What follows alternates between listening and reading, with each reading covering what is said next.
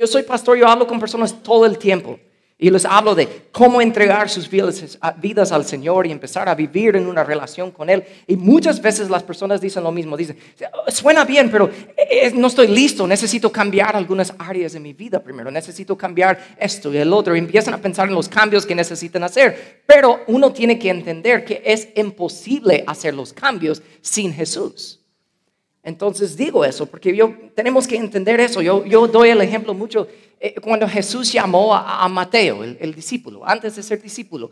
Mateo estaba sentado en una mesa siendo cobrador de impuestos y literalmente en ese momento él estaba robando de la gente, estaba pecando.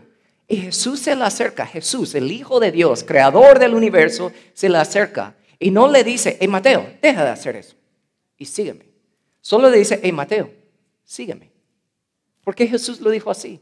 Porque Jesús sabía, Mateo, a la medida que tú me vayas conociendo, tú mismo vas a ver las áreas en tu vida que necesitas cambiar. Pero si yo te digo, cámbiate, cámbiate, nunca vas a poder sin conocerme. Y Jesús nos dice lo mismo a cada uno de nosotros. Por eso tenemos que entender eso antes de estar hablando de los cambios que vamos a estar tratando de hacer en nuestras vidas, los cambios necesarios que necesitamos y debemos hacer en nuestras vidas. Y hoy específicamente, como les digo, vamos a estar hablando de cómo cambiar nuestros valores, porque nuestros valores determinan nuestras actitudes y acciones, y eso es lo que predice de manera más consistente nuestro comportamiento. Porque por decirlo así, mis valores son el verdadero yo. Santiago lo dijo así, de esta manera. Ahora bien, alguien podría argumentar, algunas personas tienen fe, otras buenas acciones. Pero yo les digo, ¿cómo me mostrarás tu fe si no haces buenas acciones? Yo los mostraré mi fe con mis buenas acciones. ¿Qué está diciendo eh, Santiago aquí? Lo que está diciendo es que si yo tengo fe en algo, si yo valoro algo, yo ni, ni te tengo que expresarlo con mi boca. Tú lo vas a ver en la manera que yo vivo. No voy a tener que estar anunciando, oh, yo valoro esto y valoro el otro y tengo fe en esto y tengo fe. No, porque va a ser obvio con lo que hago. Y eso es lo que tenemos que entender. Los valores serán demostrados en nuestras acciones. Pero para poder cambiar nuestros eh, eh, valores y nuestras acciones, tenemos que entender esto. Si queremos cambiar nuestra vida, debemos primero cambiar nuestra mente. Si queremos cambiar nuestra mente, primero, luego debemos cambiar nuestro corazón. Y si queremos cambiar nuestro corazón, debemos primero cambiar nuestros valores. Por eso hoy veremos y tocaremos esta pregunta. ¿Cuáles son los valores más críticos que necesitamos cambiar y cómo lo debemos hacer? Hoy va a ser más light, porque llevo semanas dándoles duro de aquí, como con el machete aquí arriba. Ok, yo lo sé. Alguien, personas me lo han dicho, like, tranquilo, man, ¿qué te, qué, te pasa? Like, okay. Entonces, hoy yo no les voy a decir mucho, pero ustedes, a través de lo que vemos, ustedes mismos van a hacer un examen, van a hacer una autoevaluación.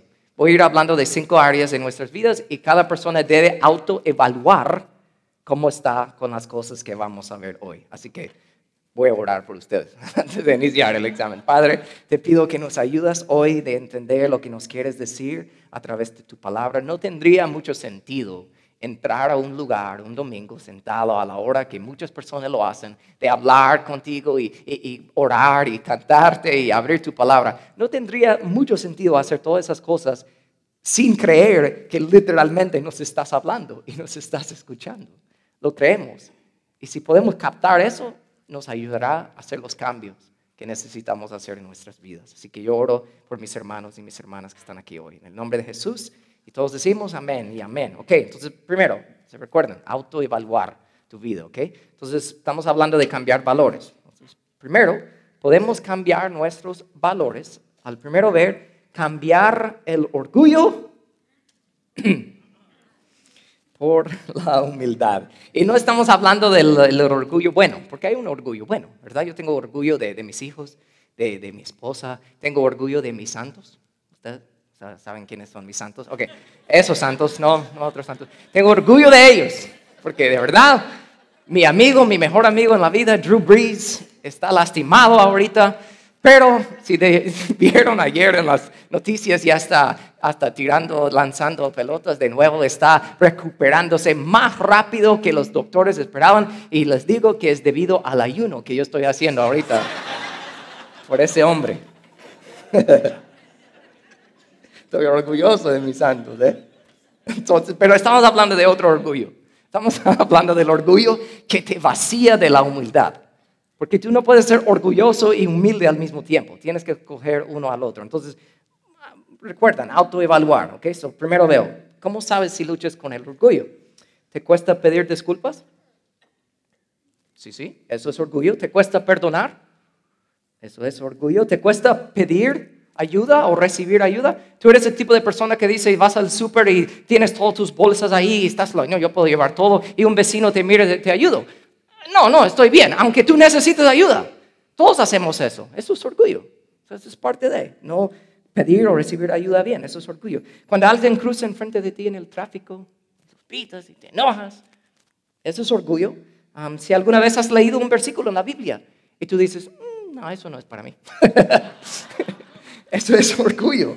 Si alguna vez has entrado a Iglesia Celebration y seguido escuchas un anuncio como la iglesia va a dedicar seis semanas de hablar de nuestras finanzas en una serie que se llama Paz Financiera y tú te molestas porque están hablando de dinero en la iglesia, eso es orgullo. no seas orgulloso.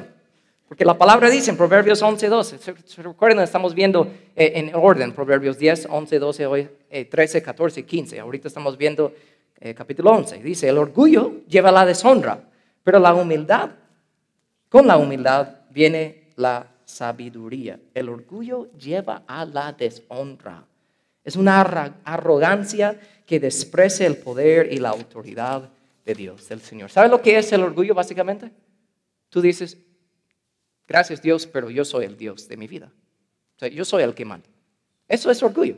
E, esa es la raíz todo pecado. Tú dices, no, en esta área de mi vida, en varias áreas de mi vida, en toda mi vida, yo soy el Dios. Gracias Dios, pero no te necesito. Eso es lo que Estamos hablando del orgullo. Hay un misionero, yo leo todos sus libros, su, biografía y todo. Se llama George Mueller, vivía hace muchos años en Inglaterra, levantaba orfanatos sin pedir ayuda, sin pedir dinero, solo se dedicaba a la oración, enseñaba a los niños a orar. Era un, eh, tiene eh, historia tras historia de milagro que Dios hacía a través de ese hombre. Y, y él dijo algo una vez, pensando en el orgullo y lo que es decir, yo soy el Dios de mi vida. Él dijo, alguien le preguntó, ¿cómo has tenido éxito? todo lo que has hecho. Y él dijo, hubo un día en que morí. Morí por completo. Murió George Mueller, él estaba diciendo. Murieron mis opiniones, preferencias, gustos, voluntad. Yo morí al mundo y hasta la aprobación del mundo, porque ahora Cristo vive en mí. Y eso es el la historia de todas nuestras vidas. Ese es el proceso en que debemos estar. No debemos ser orgullosos, porque hasta la palabra dice en otro versículo en Santiago que Dios se opone a los orgullosos, pero da gracia a los humildes. Porque ser llevado por nuestro orgullo siempre termina mal. Entonces, ¿qué hacemos? Una de las mejores maneras de vencer el orgullo en nuestras vidas es por centrarnos en la humildad de Jesús. La persona que no tenía que demostrar humildad es Jesús, es, es todo, Él es el creador de todo. Pero hasta la palabra nos dice en Filipenses que aunque era Dios, hablando de Jesús, no consideró que el ser igual a Dios fuera algo a lo cual aferrarse, en cambio renunció a sus privilegios divinos y adoptó la humilde posición de un esclavo y nació como un ser humano cuando apareció en forma de hombre, se humilló a sí mismo en obediencia a Dios y murió en una cruz como morían los criminales. Jesús no, por decirlo así, elevó a él mismo, no se levantó a él mismo en el sentido de como yo estoy arriba de todo el mundo, ¿verdad? Él literalmente bajó, bajó del cielo. Y pensando en su ejemplo, pensando en lo que es el orgullo. Realmente el orgullo es cuando yo mismo trato de elevar a yo mismo, a mí mismo. Yo me trato de elevar y decir que yo soy mejor que otros o, cualquier cosa y me hace pensar en un versículo. No, no está en sus notas, solo piensa en esta palabra que viene de otro capítulo en Proverbios. Delante de la destrucción va el orgullo y delante de la caída la altivez de espíritu. sea, si yo no me elevo a mí mismo, no va a haber mucho espacio para caer. Voy a estar ya bajado. Un profesor en una de mis clases en el seminario me dijo, mira David, para que sepas, eso fue antes de ser pastor y todo, me dijo, muchos piensan que el diablo no quiere que tú triunfas, que tú no seas un buen pastor, que tú no seas un pastor con una iglesia, con mucha gente y todo eso. Pero te voy a decir, me dijo algo y se ha quedado conmigo. Me dijo, no, no, no, el diablo quiere que tengas éxito al principio. Él quiere que muchos te están viendo y cuando ya estás muy arriba, va a cortar las piernas ahí para abajo, para que caigas enfrente de todos. Yo no quiero ser así, no, no debemos querer ser así. Y la mejor manera de no ser así es por ser humilde. Entonces, piensa en esta pregunta. ¿Cuáles son algunas áreas donde necesitas cambiar tu orgullo por humildad? Autoevaluar. ¿okay? No sé si sacaron un 100 ahí, pero seguimos. Segunda pregunta en el examen. ¿Podemos cambiar nuestros valores al cambiar la mentira por la honestidad? Dice versículo 3. La honestidad guía a la gente buena. La deshonestidad destruye a los traicioneros. ¿Cuántos han dicho una mentira para salir de una situación? ¿Ok? ¿De verdad? ¿Cuántos lo han dicho? Ok, el resto de ustedes, igual. Bienvenido al club porque eres mentiroso. All right. Una vez una señora iba manejando, una señora ya anciana, iba manejando bien rápido en la carretera, entonces el policía, el oficial lo paró. Y dijo, señora, tu licencia, por favor. Y ella dijo, ah, fíjate que no te lo puedo dar porque me lo quitaron porque yo estaba manejando un borracho. ¿Ah? Dame tu registro, el seguro. Eh, pues no te puedo dar el registro del carro porque si te lo doy vas a dar cuenta que este carro es robado. ¿What? Entonces, señora, vas a tener que bajar y voy a tener que revisar el carro y hasta el baúl. La señora dijo, puedes revisar todo el baúl, pero te digo, hay un muerto en el baúl, le dijo. Entonces, el oficial se asustó un poco, entonces llamó a su supervisor, llegó el supervisor, estaba ahí, y el supervisor se acerca a la ventana y dice, señora, su licencia, registro, y voy a tener que revisar este carro. Y la señora le dio todo, de un solo, licencia, perfecto, registro, seguro, todo. Y hasta dijo, dale, puedes revisar todo. Él abrió el baúl y no había nada. Entonces el supervisor estaba, ¿qué pasa aquí? Este me dice que no tenías licencia porque andabas borrado, o sea, tomado y, no tienes registro porque el carro robado y que tenías un muerto ahí en el baúl. Y la señora dijo, mm, me imagino que te dijo que yo iba manejando rápido también.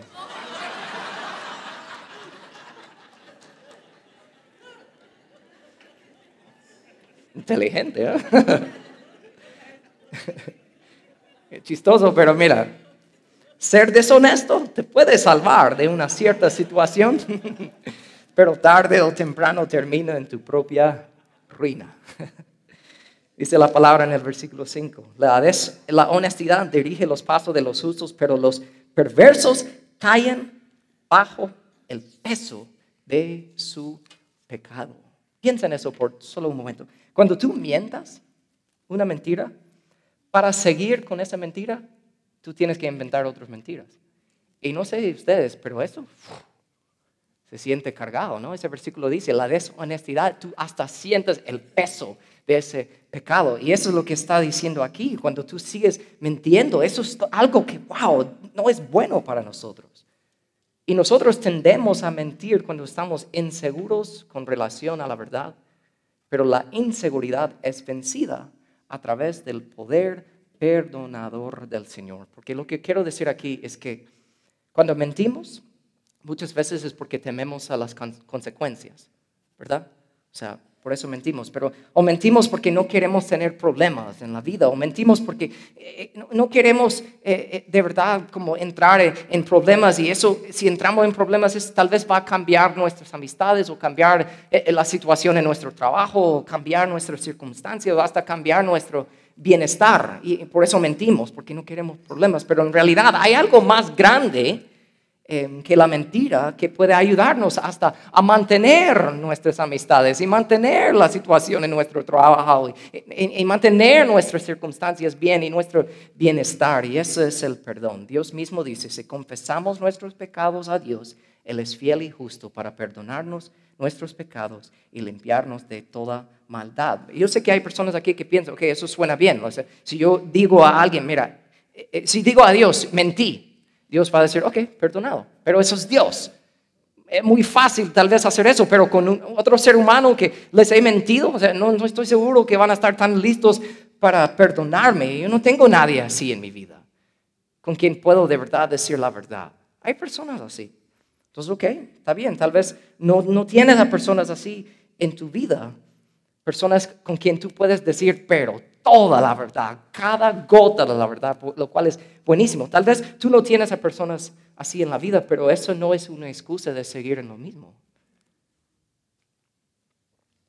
Si no tienes personas así en tu vida, em, con, quien puedes decir la verdad y escuchar la verdad, em, déjame decirte de que a veces tenemos dificultades para decir la verdad cuando no confiamos en gente que puede escuchar la verdad. Y esa es una de las razones por las que nuestros grupos de vida son importantes para nuestra fe, nuestros grupos pequeños. Eh, este jueves pasado tuvimos un buen grupo eh, en la casa de, nuestro hermano Eldi y, el grupo de hombres que tenemos los jueves. Y, hasta decimos, man, hoy estuvo bueno, porque sentimos como que podemos decir la verdad, podemos sacar las cosas y decirlos como son. Esto es buenísimo, cada persona necesita eso, porque no podemos solo rodearnos de personas que no nos retan en la vida. No hay nada mejor realmente de tener un buen amigo que cuando tú te estás contando una historia, te miran y te dicen, estás mintiendo. like, Ustedes saben de lo que estoy hablando, o sea, un buen amigo de, nah, yo no te creo, like, pero y no lo escuchas mal y tal vez si has metido un detalle que no es tan cierto ahí tú dices, ok, sí es cierto, o sea, no, no fue tan así. O sea, eso es buenísimo tener eso. Es buenísimo. Entonces piensa en esta pregunta, ¿en qué situaciones te cuesta decir la verdad? ¿Cómo van? Orgullo y deshonestidad. Vamos a seguir en el examen. Podemos cambiar nuestros valores al cambiar el engaño por la integridad. Versículo 20. El Señor detesta al corazón, eh, eh, los de corazón retorcido, pero se deleita en los que tienen integridad. Mira, autoproclamar que tú eres una persona íntegro, que tú eres una persona con integridad, sorry, pero eso no dice mucho honestamente. si yo digo que yo soy una persona con integridad, que lo que hago y lo que digo es, lo mismo y que yo soy buena gente y todo, si yo digo eso, ok, pero la pregunta es, ¿comparado a quién? O sea, si yo me comparo con un mentiroso habitual, un ladrón, un perezoso, un asesino, lo que sea, claro, yo me parezco como una persona muy de integridad. Pero el problema es esto, la integridad para el cristiano no es solo cuando nuestro caminar es igual que nuestro hablar, sino que cuando Él es igual al caminar de Jesús también. Un estándar un poco más alto que lo de David Speed. Jesús mismo dijo, han oído que a nuestros antepasados se les dijo, no asesines. Si cometes asesinato quedarás sujeto al juicio. Pero yo digo, aun si te enojas con alguien, quedarás sujeto al juicio. Si llamas a alguien idiota, corres peligro de que te lleven ante el tribunal. Y si maldices a alguien, corres peligro de caer en los fuegos del infierno. Wow, ¿qué está diciendo ahí? Si tú dices, yo soy una buena persona eh, porque no digo malas palabras, porque yo no maltrato a la gente, eh, porque yo no miento, yo no robo, y tú das una lista de todas las cosas que no haces, te digo, eso no significa nada. Eso no te hace una buena persona, porque Dios no se fija en las cosas de afuera. Dios es diferente. Dios mira tu corazón y tú y yo nunca jamás podemos cambiar nuestro corazón. Solito. Imposible. Tus acciones por fuera pueden parecer tan buenas, pero tu corazón igual puede estar podrido por dentro. Entonces, ¿qué quiere decir eso? Necesitas un cambio de corazón. Y eso es lo que es la salvación real. Dios cambia tu corazón, porque el único que puede cambiar tu corazón es aquel que lo creó. Tú puedes buscar cualquier cosa en el mundo para sanar tu corazón, imposible. Vas a seguir en lo mismo. Solo Jesús puede hacerlo. Entonces, otra pregunta les hago. ¿Cuáles son algunas áreas de su caminar y hablar que necesitan parecerse más al caminar y hablar de Jesús? Comparar tu vida con la de Jesús y vas a ver dónde necesitas ayuda y necesitas cambiar. Entonces llevamos tres, dos más. ¿Listos? ¿Seguros? Están callados ahora. Ok. Podemos cambiar nuestros valores al cambiar la tacañería por la generosidad. No se preocupen, no voy a decir mucho aquí. son otras semanas que están por venir. Ojalá que regresen a Iglesia Celebration. Ok, um, versículo 24 y 25. Da con generosidad y serás más rico. Me encanta ese versículo. Voy a decir una vez más. da con generosidad y serás más rico. Sé tacaño y lo perderás todo. El generoso prosperará y el que reanima a otros será reanimado. Dios nos da más para que nosotros podamos dar más. Jesús mismo dijo que hay más bendición en dar que recibir. Esa palabra bendición literalmente significa felicidad. You are more happy. Estás más feliz cuando das que cuando recibes. Y no es posible ser un buen cristiano y tacaño al mismo tiempo.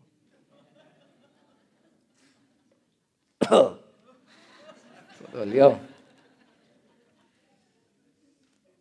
Y ahí vamos viendo el último aquí. Podemos cambiar nuestros valores al cambiar el egoísmo por la caridad. Dos versículos. La mujer bondadosa se gana respeto. Siguiente versículo 26 dice, la gente maldice a los que acamparan, acamparan al grano, pero bendice a lo que, eh, el que lo vende en tiempo de necesidad. Hay dos cualidades de persona ahí que esos versículos están hablando. Estamos hablando de una persona bondadosa que se fija en la necesidad de otra persona. O sea, no es mucho decir yo soy bondadosa pero no haces nada. Entonces tomas tu bondad, o sea, tu buen corazón y ves la necesidad de una persona y lo quieres ayudar. O sea, eso es lo que estamos hablando ahorita. Pero el opuesto de eso es el egoísmo. O sea, que no, yo soy mi propio Dios de mi vida y mi propio mundo y no me importa nadie más. Muchos piensan así. Estamos hablando de, ser una persona que ve la necesidad de alguien y lo quiere ayudar. Es como cuando vas manejando al trabajo, digamos, y llevas, prisa y vas tarde y hay tráfico en el otro lado de la I-10. Tú ves a alguien ahí tratando de cambiar una llanta y te sientes, like, man, como quisiera ayudarle, ¿no? Te sientes como algo. Eso es caridad, eso es compasión. Eso es, bueno, es ver una persona y decir, wow, man, pobrecito, está en necesidad. Es la manera que yo veo a los fanáticos de Real Madrid, honestamente, que, oh, pobrecitos, que... que...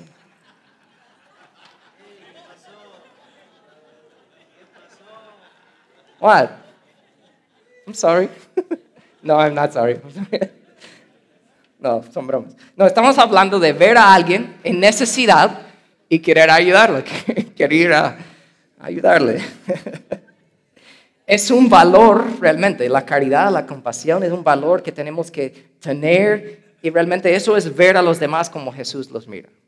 O sea, ver a una persona y decir, ok, cómo, es la manera que Jesús ve a esta persona? Eso es compasión, eso es caridad. Y podemos pensar en muchos ejemplos, muchos, muchas cosas prácticas que podemos hacer, ¿verdad? Para ayudar a una persona, pero quiero destacar esto, porque el acto de mayor caridad que podemos realizar por alguien es presentarle a Jesús.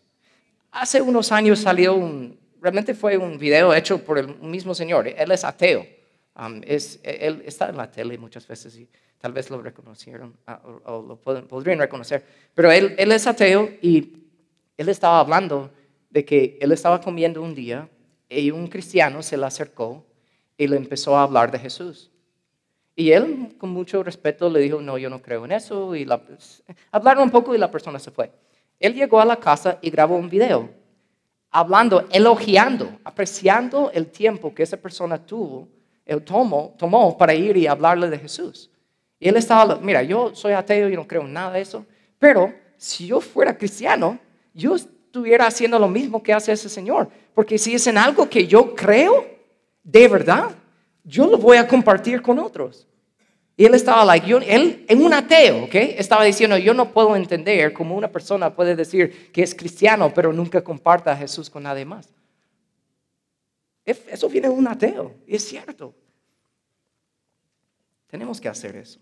Eso es compasión. Eso es caridad. Entonces, hablando de todo, solo quiero destacar una cosita más, porque cuando cambiamos nuestros valores podemos lograr a vivir según lo que hemos hablado hoy, no solo puede cambiar nuestras vidas, sino también puede cambiar el mundo que nos rodea. Porque mira lo que dice versículos 10 eh, y 11 de este capítulo de Proverbios 11. Toda la ciudad festeja cuando el justo triunfa, grita de alegría cuando el perverso muere. Los ciudadanos íntegros son de beneficio para la ciudad y lo hacen prosperar, pero las palabras de los perversos la destruyen. No solo estamos hablando de cambiar mi vida para que David Speed tenga una vida tranquila en su casa, estoy hablando de cambiar una ciudad, cambiar una familia, cambiar las personas que me rodean. Eso es grande. Entonces, quiero terminar de esta manera, hablando de nuestros valores. Porque muchas veces pensamos en los negativos, como hablamos hoy, egoísmo, deshonestidad, todas esas cosas, lo cual es cierto. Pero quiero solo agregar una cosita más, porque cualquier valor, cualquier cosa que elevamos o atesoramos, a lo cual que dedicamos tiempo sobre Dios, ¿ok? Sobre Dios, no solo es algo incorrecto o equivocado, es mucho más que eso. Cualquier cosa, aunque parezca algo bueno, que yo pongo arriba de Dios, es algo que va en contra de Dios. Yo sé que eso suena fuerte decirlo así, pero es la verdad. Estamos viviendo con algo en la manera incorrecta. Dios quiere tomar esa cosa y ponerla en el lugar correcto cuanto a, nuestros valores en la vida. Pero si nosotros elevamos cualquier cosa sobre Dios, no solo es que, ah, eso podría ser mejor, literalmente va en contra de Dios. Y yo, como les digo, sé que suena fuerte, pero no verlo como un big deal, es ah, un big deal. Más probable es una de las razones que tú sigues en lo mismo en tu vida. Tal vez por bastante tiempo. Ver algo que yo atesoro, yo pongo arriba de Dios, como que va en contra de Dios, nos ayudará a entender lo siguiente. Porque a menos que estés dispuesto a admitir que estás en guerra con Dios, nunca sabrás cómo rendirte. Ah, no, es un big deal. Ah, y sigues en lo mismo. Y lo explico de esta manera para terminar. Pensando en la eh, Segunda Guerra Mundial, muchos años. Yo sé que estaban muchos países ahí involucrados, pero hablamos por un momento solo de Estados Unidos y Alemania, por un momento. Y digamos, como lo sabemos, la historia, Estados Unidos, digamos, del lado correcto, por decirlo así, los buenos, y los de Alemania, los malos, digamos. ¿okay? Y ahí tenemos esos dos grupos de personas, esas dos naciones. Solo piénsalo así. Digamos que Dios está viendo todo y Dios está en el lado bueno, ¿verdad? Pero digamos que Dios ahí viendo la escena de toda la guerra, Él se fija en un médico, pero un médico de Alemania,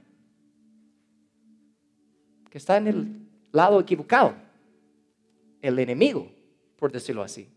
Pero ese médico nunca asesina a nadie, nunca mata a nadie, cuida a los de su propio ejército, pero hasta los prisioneros, eh, de Estados Unidos, Él los cuida y nunca hace nada malo. Hace cosas buenas. Pero Dios viendo esa escena, viendo a esa persona, Dios no mira esas cosas como cosas buenas. ¿Por qué? Porque Él está en el lado equivocado. Él está en el equipo equivocado, por decirlo así. Entonces, si tú nunca has llegado a tomar la decisión en tu propia vida de estar en el lado de Dios, tú puedes seguir, haciendo las cosas buenas. El problema es que estás en el lado equivocado. Entonces, ¿qué tiene que hacer? La única manera, como decimos al principio, de cambiar un valor, cambiar el corazón, es por estar sobre el fundamento quién es Jesús.